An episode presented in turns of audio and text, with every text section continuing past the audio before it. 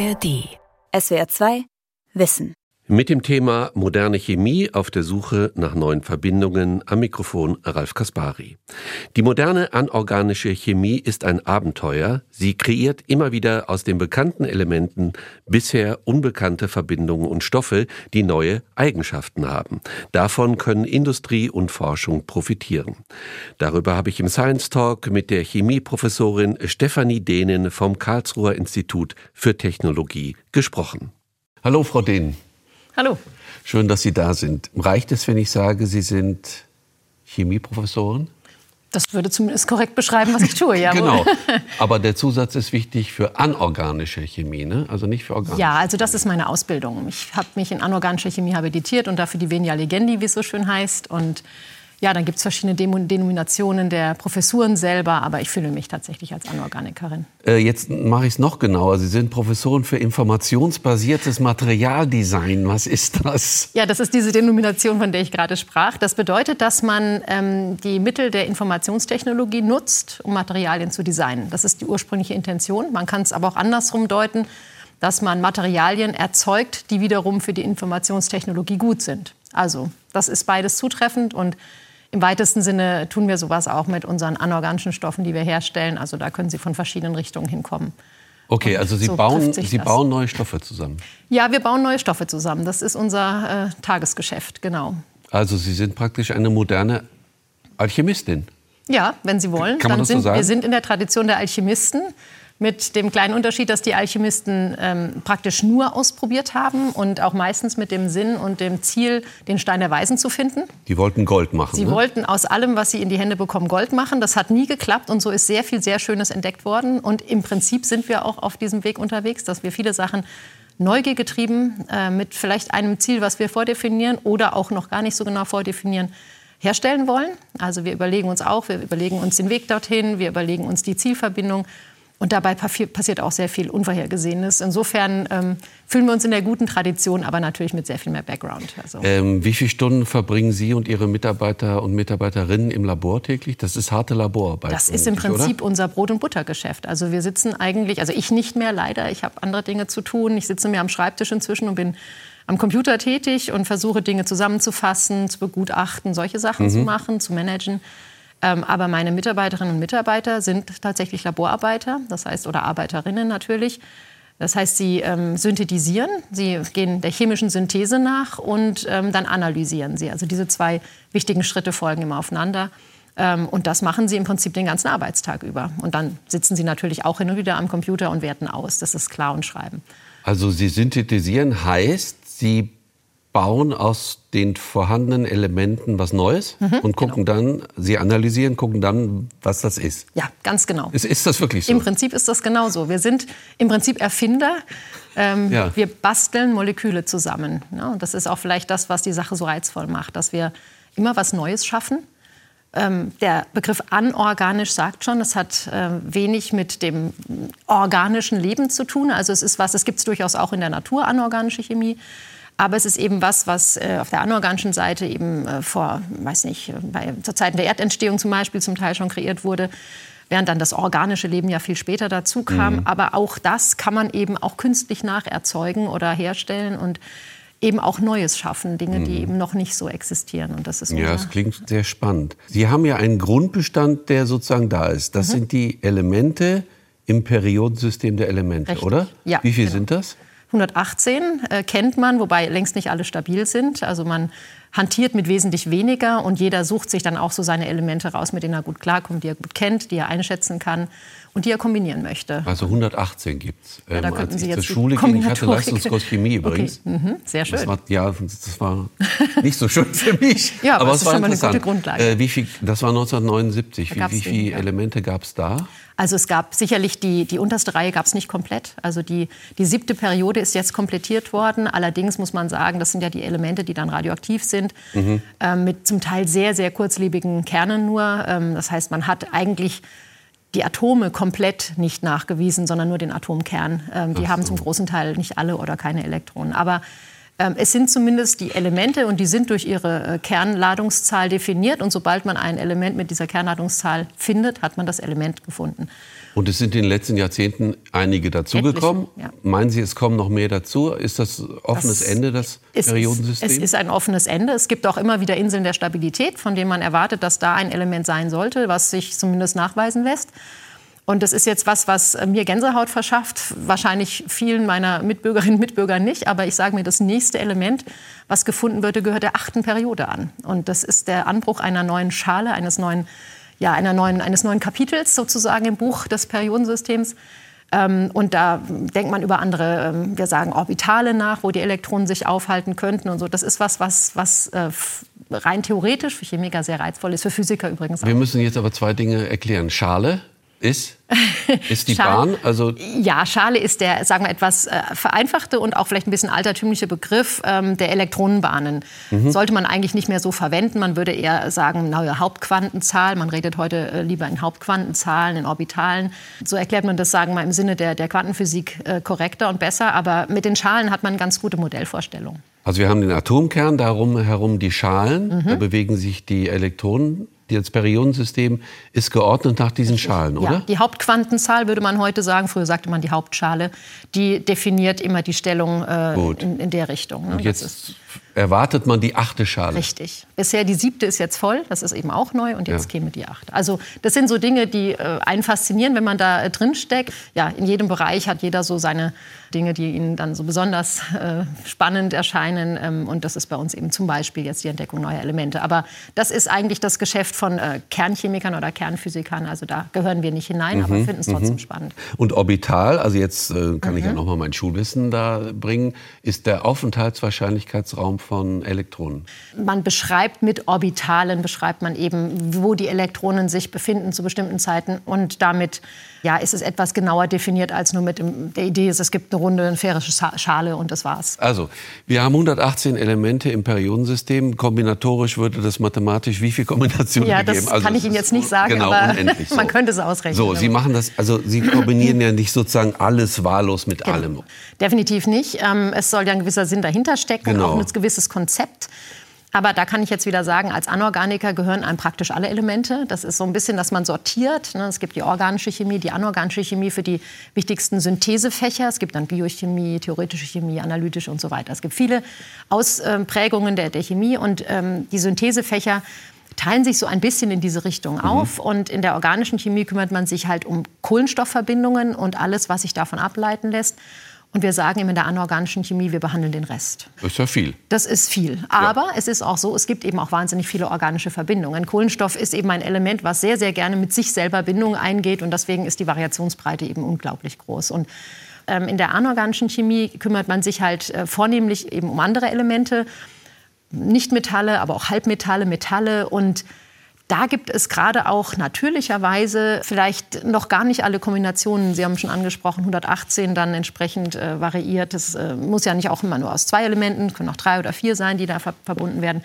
Also die Variationsbreite ist unendlich groß. Und da jetzt eben Kombinationen zu finden, die es noch nicht gibt, die sich aber erzeugen lassen, das ist so der Weg, den wir verfolgen. Wir wollen gucken, welche Elementkombinationen hatten wir noch nicht. Und äh, die könnten aber interessante Eigenschaften hervorrufen, zum Beispiel bestimmte Bandlücken und bestimmte Halbleitereigenschaften oder bestimmte Reaktivitäten, weil wir uns so an der Grenze befinden zwischen einer Bindung, die existiert oder einer, die wieder kaputt gehen möchte. Ähm, da ist man dann bei, bei reaktiven Verbindungen die könnten katalytisch wirksam sein. Und diese, diese, diese Sphären, die äh, klopfen wir ab mit unseren Techniken. Aber Sie brauchen noch sozusagen so einen Pfad im mhm. Vorhinein. Sie müssen ja. ja. wissen, also was könnte uns interessieren. Ja. Ne? Nicht, damit Sie wahllos davor stehen und sagen, jetzt kombinieren wir mal, was weiß ich, Silber mit irgendwas anderem und gucken, was rauskommt. Ne? Sondern Sie müssen schon mal wissen, was wollen wir oder was könnte interessant sein? Also wir gehen beide Wege tatsächlich. Okay. Wir gehen auch ein bisschen diesen Weg. Wir probieren das mal aus, weil wir das noch nicht kennen.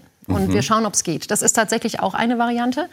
Das ist dann so die ganz Neugiergetriebene, dass wir einfach sagen, wir gucken, ob diese beiden Elemente mit einem dritten zum Beispiel zusammen einen stabilen Festkörper ergeben, den man dann zum Beispiel extrahieren kann. Und da findet sich dann was drin, wo ein Molekül mit diesen Elementkombinationen entstanden ist, was es eben noch nicht gab. Aber die andere Variante wäre die, und die verfolgen wir auch, dass wir sagen, es gibt zum Beispiel Feststoffe, die zum Beispiel halbleitende Eigenschaften haben, ähm, aber ausgedehnte Feststoffe sind, ionische Feststoffe, Salze, wenn Sie so wollen.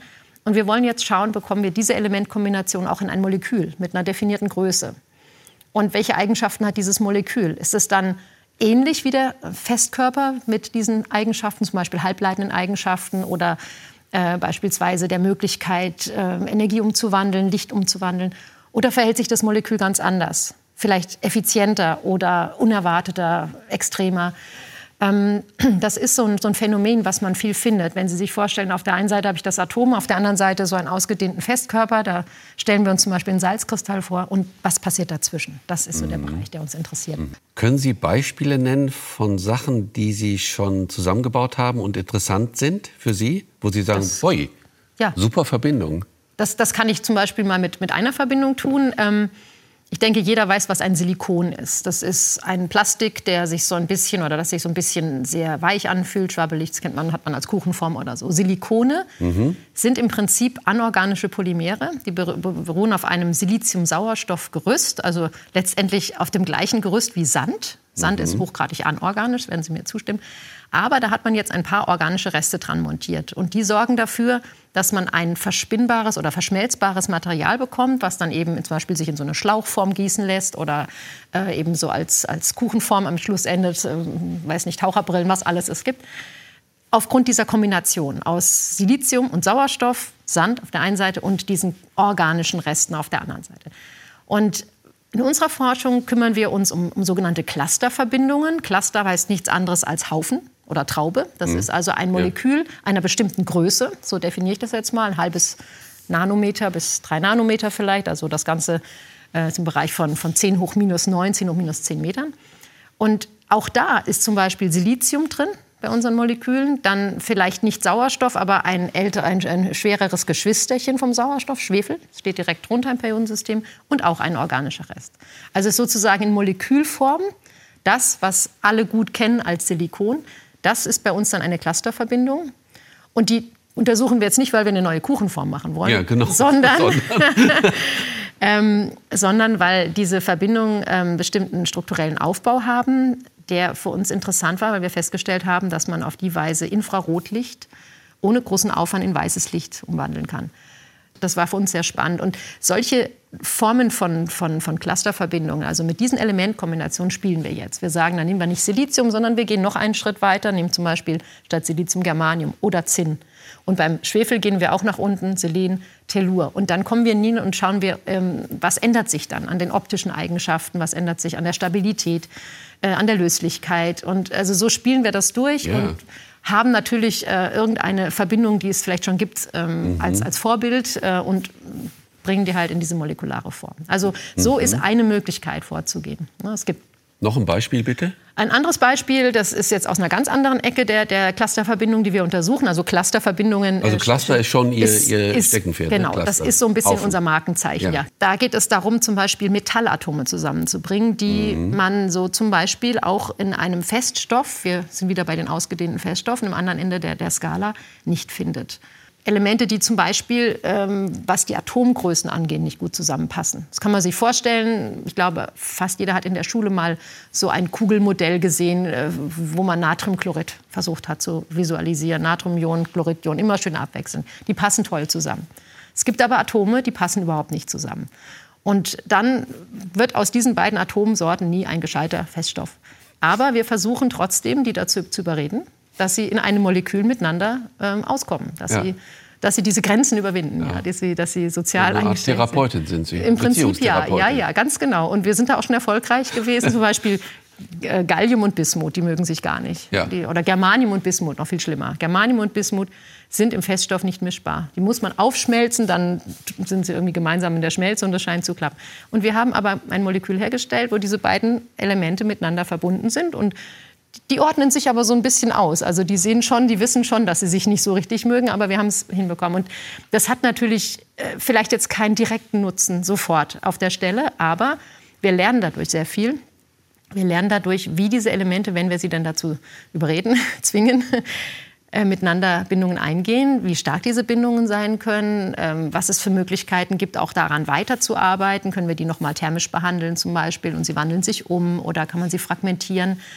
Ähm, wie können wir diese, diese Bindung vielleicht auch übertragen in ihrer Art auf Nachbaratome? Und wir erweitern auf die Weise einfach so ein bisschen das Spektrum äh, dieser vielen, vielen Kombinationsmöglichkeiten, die Sie anfangs angesprochen haben, um bisher Unbekanntes. Und man findet auch auf diesem Weg dann hier und da Dinge, wo man sagt, es ist gut, dass wir das mal äh, untersucht haben, weil das vorher eben niemand angeschaut hat und man kann sehr vieles nicht einfach vorhersagen. Zum Beispiel? Ja, wenn Sie zum Beispiel eine neue Bindung schaffen zwischen zwei Metallatomen und stellen fest, jetzt ist das genau die richtige Stärke einer Bindung, die Sie brauchen, um ein kleines Molekül zu aktivieren. Das geht vielleicht mit dem Nachbarelement nicht so gut oder mit dem gängigen, mit der gängigen Variante, aber in der Kombination passt es genau. Das ist eben abhängig von Bindungsstärken, von Koordinationszahlen, also von den Strukturen, die wir da haben. Und ähm, wenn man nicht danach sucht, dann geht einem eben sehr vieles äh, durch die Lappen ganz einfach. Das heißt, es braucht eben auch diese Forschung, wo man sehr neugiergetrieben einerseits, grundlagengetrieben andererseits dann in Richtung sinnvoller, anwendungsrelevanter Stoffe kommt. Ja, ich kann mir auch vorstellen, weil Sie hatten eben die Relevanz noch mal angesprochen. Mhm. Ähm, ja gut, die Leute fragen natürlich immer, was, was soll das jetzt, Grundlagenforschung? Ja. Toll, die sitzen da in ihrem mhm. Labor und mhm. kombinieren alles Mögliche. Richtig. Aber ich meine, das liegt ja auf der Hand. Sie finden praktisch neue Verbindungen was weiß ich, neue Silikonverbindungen, neue Metallstrukturen, die natürlich irgendwann wichtig werden könnten. Aber Sie haben es angedeutet, für Halbleiter. Zum Beispiel, ja. Was weiß ich, für die Industrie, für Autoproduktion, äh, für Metalle. Ja, also Sie können ja immer zwei Wege verfolgen. Der eine Weg ist der, dass Sie sagen, es gibt einen bestimmten Stoff, der irgendwas Tolles kann. Der, weiß nicht, Leuchtstoff zum Beispiel Mhm. Und jetzt will ich den günstiger machen mhm. oder in größerem Maßstab herstellen, stabiler gestalten und so. Dann kann ich den hernehmen und kann versuchen, ihn zu optimieren. Ich kann versuchen, den Prozess äh, der Herstellung zu optimieren. Ich kann vielleicht auch, das ist natürlich auch gesellschaftswissenschaftlich äh, interessant, dass man versucht, die Quellen ähm, vielleicht äh, Umwelt, weniger umweltschädlich mhm. äh, auszunutzen ja. und so weiter. Da gibt es viele, viele Nuancen, die man da beachten kann. Aber am Ende ist es ein Optimierungsprozess. Der kann auch einfach dahingehend sein, dass Sie sagen, Sie brauchen eine bestimmte Partikelgröße. Unsere Fragestellung ist eben die, kann ich einen ganz neuen Stoff herstellen? Mhm. Kann ich vielleicht eine Alternative ja. finden, die auf einer ganz anderen Basis beruht? Und dazu kann man natürlich wild kombinieren, das geht schon auch, ja, alchemistisch und übrigens auch gar nicht so weit weg, vor ungefähr 100 Jahren, als äh, vielen äh, chemischen Betrieben äh, die Mitarbeiter ausgingen, äh, weil ganz einfach die, viele Mitarbeiter, meistens männliche Mitarbeiter, im, im Krieg verschwunden sind dann haben sie tatsächlich zum Teil die Bauern vom Feld geholt und haben gesagt, ihr müsst jetzt hier mitmachen. Und die haben oft keine Grundbildung gehabt und haben Sachen vielleicht willkürlich kombiniert und dabei sind interessante Dinge entstanden. Also es ist manchmal auch ganz gut, wenn man sich ein bisschen Freiheit erlaubt, das wollte ich damit sagen. Aber das ist eben so die Herangehensweise, dass man sagt, man soll nie äh, denken, es gibt schon alle möglichen äh, Verbindungen und wir müssen nur noch gucken, dass wir sie in einer bestimmten Darreichungsform ähm, äh, haben. Das gilt nicht nur für die anorganische Chemie, das gilt auch für Arzneimittel, das gilt für organische Stoffe. Es gibt ja äh, alle, weiß nicht, vielleicht für alle paar Tage, aber mindestens alle paar Jahre gibt es mhm. ja wirklich Entdeckungen. Denken Sie an, an die Revolution der, der Leuchtstoffindustrie, ne? mhm. von Lampen weg zu LEDs. Das sind zum Teil Erfindungen, die ähm, systematisch gemacht wurden. Es sind aber auch zum Teil Zufälle, mhm. die da geholfen haben, weil es eben immer wieder genügend Menschen gibt, die Interesse haben, mhm. Neues auszuprobieren. Lassen Sie auch Dinge patentieren? Ja, ja, kommt auch vor. Ist also jetzt nicht, ist nicht so häufig bei uns, aber, aber das machen Sie. Also hab, wir haben eine neue Verbindung gefunden, ja. Metallverbindung, die hält super zusammen, hat solche Eigenschaften, wird patentiert. Ja, patentieren äh, will man meistens Dinge, die dann eben auch irgendeine technische Relevanz haben. Also zum Beispiel einen Leuchtstoff haben wir patentiert ja. oder mal ein, ein Elektrodenmaterial für eine Batterie. Ähm, solche Sachen patentieren wir, aber also es gibt viele Kollegen, für die ist das der wichtigste Teil. Das ist äh, auch völlig in Ordnung. Ähm, für uns ist eher der, sagen wir, grundlagenorientierte mhm. Teil der, der uns reizt und der endet dann in der Regel in Publikationen oder bei Vorträgen, bei Posterpräsentationen ja. und natürlich auch in der Lehre in irgendeiner Form. Mhm. Ne? Also wir wollen das Wissen eben auch weitergeben, denn wenn Sie sich vorstellen, wenn man jetzt schon alles wüsste oder definiert als bekannt, dann würde man ab jetzt nur noch optimieren. Und ja. ähm, wenn man das dann entsprechend auch so weitergibt, dann haben wir irgendwann keine Möglichkeit mehr, Neues zu entdecken, denn dazu brauchen Sie die Grundkenntnisse, die wir vermitteln. Und äh, deswegen ist es so wichtig, dass wir eben wirklich ähm, alle grundlegenden Dinge, die wir wissen, weitergeben an die nächste Generation und die darf darauf aufbauen, dann wieder Neues entdecken. Hätte ich das gewusst, hätte ich Chemie studiert. Ja, das ich wundere also mich. Also wirklich, das war falsch. Hätte, ja, der Leistungskurs hat mich ab. ab das ist leider immer ein Problem. Ne, ja? auch, reden ja, wir gleich noch drüber. Einsatz von künstlicher Intelligenz. Ja. Wie kommt das bei Ihnen vor? Tatsächlich ist das immer mehr ein Thema, dass wir sagen, können wir mit den kombinatorischen Möglichkeiten, die uns Computer ähm, eben darbieten und auch den darauf aufbauenden technischen Möglichkeiten, sprich Robotik, Automatisierung, können wir vielleicht dann in dem Auffinden neuer Stoffe viel schneller werden. Man spricht mhm. dann auch von Materialbeschleunigungsplattformen oder Materialbeschleunigung, beschleunigte Materialentwicklung.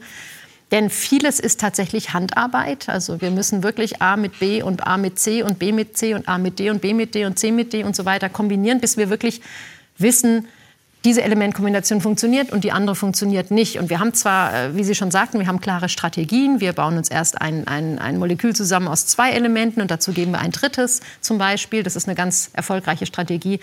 Aber selbst da sind die Kombinationsmöglichkeiten noch unglaublich groß. Und das kostet sehr viel Arbeitszeit. Ja, glaube ich.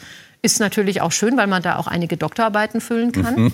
Aber es gibt auch Dinge, die könnte man vielleicht automatisieren und dann käme man schneller zu einem Ziel, zu einem Zwischenziel, auf dem man dann aufbauen kann und äh, noch einen größeren Schritt machen. Und das ist zurzeit sehr erstmal en vogue in der, in der Chemie allgemein, weltweit, dass man versucht, Computer- und künstliche Intelligenz basierte Materialentwicklung zu treiben.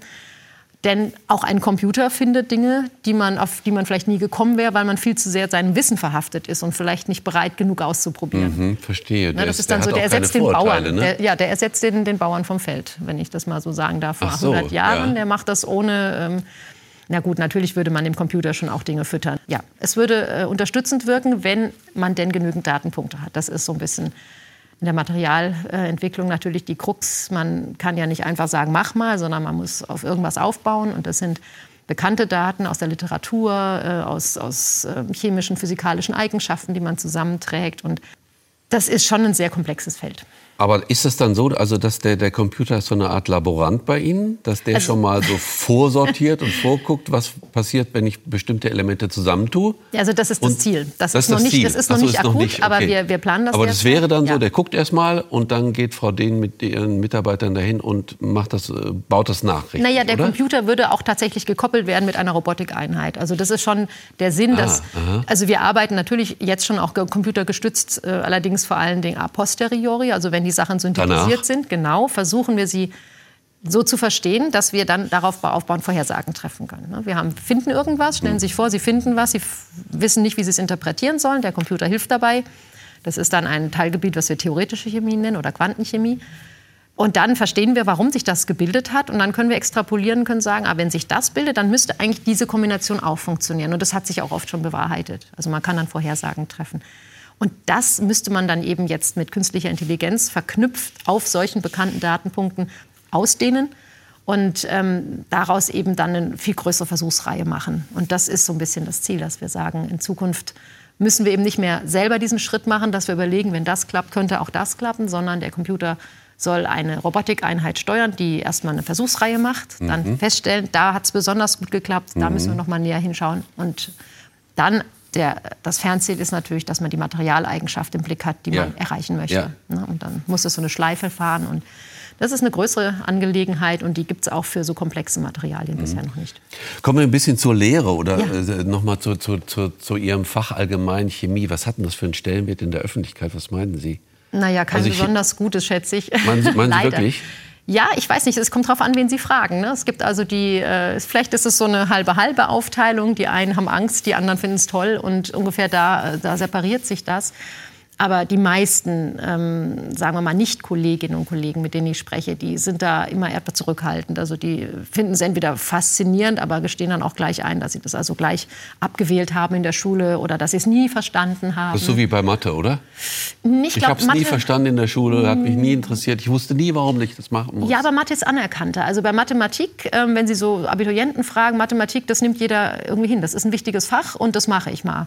Vielleicht will, mag man es nicht oder sowas, aber ich glaube, das wird weniger in Frage gestellt. Und bei Chemie ist es oft so, ich sage immer, das hat damit zu tun, dass es in einem Moment in ihr Leben tritt, wo sie eigentlich andere Interessen haben. So in der Pubertät da ist so ein neues Fach nicht willkommen. Ja, da will man eigentlich was ganz anderes machen. Da interessiert man sich mehr für die jeweils äh, andersgeschlechtlichen Klassenkameradinnen vielleicht oder Klassenkameraden oder, oder wie auch immer man ähm, sich da orientieren möchte. Aber ähm, auf jeden Fall ist es dann so, dass dann so ein relativ komplexes Fach, was da so vom Himmel fällt und mhm. vielleicht auch nicht immer ideal vermittelt wird, dass das dann oft mhm. nicht auf fruchtbaren Boden fällt. Und dann, das zieht sich dann so durchs Leben. Das äh, nimmt man dann eine Weile mit und dann entweder man will es ab oder man bleibt dabei, aber findet es vielleicht nicht toll und dann, dann haben sie ihr Leben lang irgendwie immer so diesen Schatten, oh Chemie, das war schlimm. Ja, bei manchen geht es ja. bei Physik so. Ich, ich mhm. denke, bei Chemie ist es schlimmer. Und dann haben sie natürlich auch das Problem, dass es auch gesellschaftlich halt, sagen wir mal so, wenn darüber geredet wird, meistens in einem negativen Kontext. Ich wollte gerade, das wollte ich anführen. Vielleicht haben wir Medien da auch ein bisschen Schuld mit, weil wir reden oftmals über die negativen Auswirkungen. Ne? Ja. Also wenn wir uns jetzt hier mal umschauen, ja. äh, Sie gucken mal an sich runter oder vor uns, das alles, ist ja alles Chemie. Alles Chemie. Ja. Also ich würde sogar so weit gehen, das Glas, es ist anorganische Chemie, aber Klar. das musste jemand schmelzen, da musste er verschiedene ja. Stoffe zusammengeben. Wir Natürlich. haben das Wasser da drin, Sie haben hier Polymere, Tischplatte etc. Alles. Ja? Alles. Aber das wird hingenommen, das ist einfach selbstverständlich. Wenn man sich das alles mal weg vorstellt, und wir müssen jetzt hier mit Holz und vielleicht Leder, Naturstoffen, das ist auch übrigens chemisch. Das ist auch Chemie. Aber es ist eben so, dass wir das nicht künstlich erzeugen, dann, dann hätten wir ein Riesenproblem. Das heißt, eigentlich tut äh, auch die chemische Industrie und natürlich wir als Forschende äh, in der Weiterentwicklung, tut man sehr vieles für unseren Luxus, uns auch für die Menschheit. Denken Sie an, an Arzneimittel, das ist chemisch-pharmazeutische Forschung und Entwicklung. Aber wenn es zu Problemen kommt, wenn natürlich ein Unfall passiert, ist es halt auch sehr, sehr schlimm. Ja, und, aber da können Sie auch sagen, auch, auch der Verkehr ist ähnlich geartet. Jeder will. Flugzeuge stürzen richtig, auch ab. So, so ist es. Und das ist so ein bisschen das, das, das Karma, vielleicht was der Chemie anhaftet, dass es immer irgendwie giftig ist und äh, gesundheitsschädlich und umweltschädlich. Aber dem halte ich entgegen, Natürlich ist gerade auch in der Vergangenheit, wenn man zurückschaut, natürlich vieles sehr falsch gemacht worden. Es wurden Stoffe ausprobiert und in Umlauf gebracht, die nicht gut waren, die dann wieder zurückgezogen wurden. Und da wird natürlich heute wahrscheinlich mehr vorgebaut. Es wird mehr getestet vorher, bevor man einen, Stoff auch tatsächlich ausgibt. Aber auch da passieren immer wieder Fehler. Aber dann braucht es eben auch die Fachleute, um diese Fehler zu beheben, um Alternativen zu finden. Und wenn man dann eben sagt, äh, man sollte das gar nicht mehr machen oder das ist schlecht oder so, dann würde man irgendwann auch in ein Riesenproblem laufen. Also mhm. Wir müssen die Balance finden. Ja. Es können nur diejenigen damit umgehen, die das gelernt haben. Das ist richtig. Und wir haben zwei Bilder. Also einmal das negative Bild dominiert doch sehr stark in der mhm. Gesellschaft. Das andere Bild ist so ein bisschen verklärend. Ach, Chemieunterricht, da stinkt's, da wird so ein ja. paar Experimente gemacht. Total spannend. Und das ist eigentlich ein Bild von Chemie, das merke ich jetzt bei unserem Gespräch, was völlig rückwärtsgewandt ist. Chemie ist völlig anders geworden, oder? Ja, also ich meine, dieser Fun-Faktor, äh, der ist sicherlich immer dabei. Also Sie haben natürlich in der Schule, und das wollen Sie vielleicht auch in der Schule, immer so ein bisschen ähm, auch den Effekt dabei. Sie wollen was zeigen, was, was äh, die, die Schulkinder äh, anspricht, was sie toll finden. Und so ein bisschen so ein Initialfunke äh, an Faszination schadet ja manchmal. Ja, aber das Chemie aber das besteht nicht nur daraus. So ne? ist es, genau. Und wenn man halt wirklich in die, in die relevanten Felder reinschaut, dann ist da natürlich nichts. Da, da versucht man tunlichst jede Explosion zu vermeiden. Das ist, genau. ist ja äh, passiert immer wieder auch mal, aber ähm, das geht uns dann nicht um die Effekte, uns geht es dann ums Detail und um das, das Nützliche daran. Und trotzdem muss ich ich sagen, ich kann mir vorstellen, wenn man diese ganze Geschichte früher anfangen ließe in der Schule, eben nicht in der Pubertät, sondern vielleicht deutlich früher, Ende des Grundschulzeitalters, und die Kinder mit so ein paar Effekten abholt, dann würde man schon mal so einen Initialfunken ähm, zünden und darauf aufbauen, dann sagen so, und jetzt schauen wir mal da rein, was da eigentlich los ist. Und ich habe das selber schon erlebt im, im Umgang mit, mit, Schul mit Grundschulkindern, die waren also äh, ruckzuck ja. unglaublich begeistert. Ja, das glaube ich. Ähm, und haben dann auch tatsächlich keine Berührungsängste mehr. Also das geht schon, das kann man hinkriegen und da könnte man sicher was verbessern. Ich merke jetzt nach unserem Gespräch, dass Sie eigentlich auch eine tolle Didaktikerin sind. Ja, ich bin Hochschullehrerin. Ja, klar. Ich betone gerne auch mal die zweite Silbe. nee, genau. Das Sie, ist Sie schon ein, ja ein Teil unserer, unserer Aufgabe und vielleicht auch ein sehr, sehr wichtiger Teil, dass wir, wie ich schon sagte, die nächste Generation mit Wissen versorgen, ja. was hoffentlich nicht verloren geht und wo wir in Deutschland auch noch, muss ich ehrlich sagen, ein großes Privileg haben, dass wir Dinge erforschen, aber mhm. dann auch vermitteln können, die wir gerne erforschen möchten und nicht die uns irgendjemand vorschreibt. Ich komme zu Ihnen in die Vorlesung. Ich glaube, das gerne. wird total spannend. Nächstes Semester, montags, ich glaube 12.30 Uhr, erwarte Sie da. Das ist eine gute Zeit. Ich es geht um Hauptgruppenelemente. ich bedanke mich ganz herzlich für das Gespräch. Sehr gerne, vielen Dank auch. Das war SWR 2 Wissen heute mit dem Science Talk und dem Thema moderne Chemie auf der Suche nach neuen Verbindungen. Ich habe gesprochen mit der Chemieprofessorin Stefanie Dehnen vom KIT. Sie können sich den Talk auch als Video ansehen. Infos dazu finden Sie in der ARD Mediathek unter Science Talk. Hi, ich bin Gregor Schmalzried. Ich bin Marie Kill. Und ich bin Fritz Espenlaub. Ich bin Fritz Espenlaub. Sorry, das war gar nicht tatsächlich meine eigene Stimme, sondern eine künstliche Intelligenz, die meine Stimme kopiert hat. Aber den kompletten Podcast aufnehmen kann sie nicht. Zumindest noch nicht. Künstliche Intelligenz überschwemmt nämlich gerade die Welt. Und dieses Thema beschäftigt auch nicht nur Fachleute, sondern uns alle. Deswegen stellen wir uns im Podcast die Fragen, die so viele Menschen gerade beschäftigen. Sind wir jetzt bald alle arbeitslos? Kann ich Bildern im Internet noch trauen? Und wie kann ich ChatGPT in meinem Alltag am besten einsetzen? Und vor allem, wann muss ich diesen Podcast nicht mehr selber aufnehmen, sondern kann einfach meinen KI-Klon hinschicken? Der KI-Podcast. Jede Woche in der ARD Audiothek und überall, wo es Podcasts gibt. SWR 2 Wissen. Alle Folgen in der ARD Audiothek. Manuskripte und weitere Informationen unter swr2wissen.de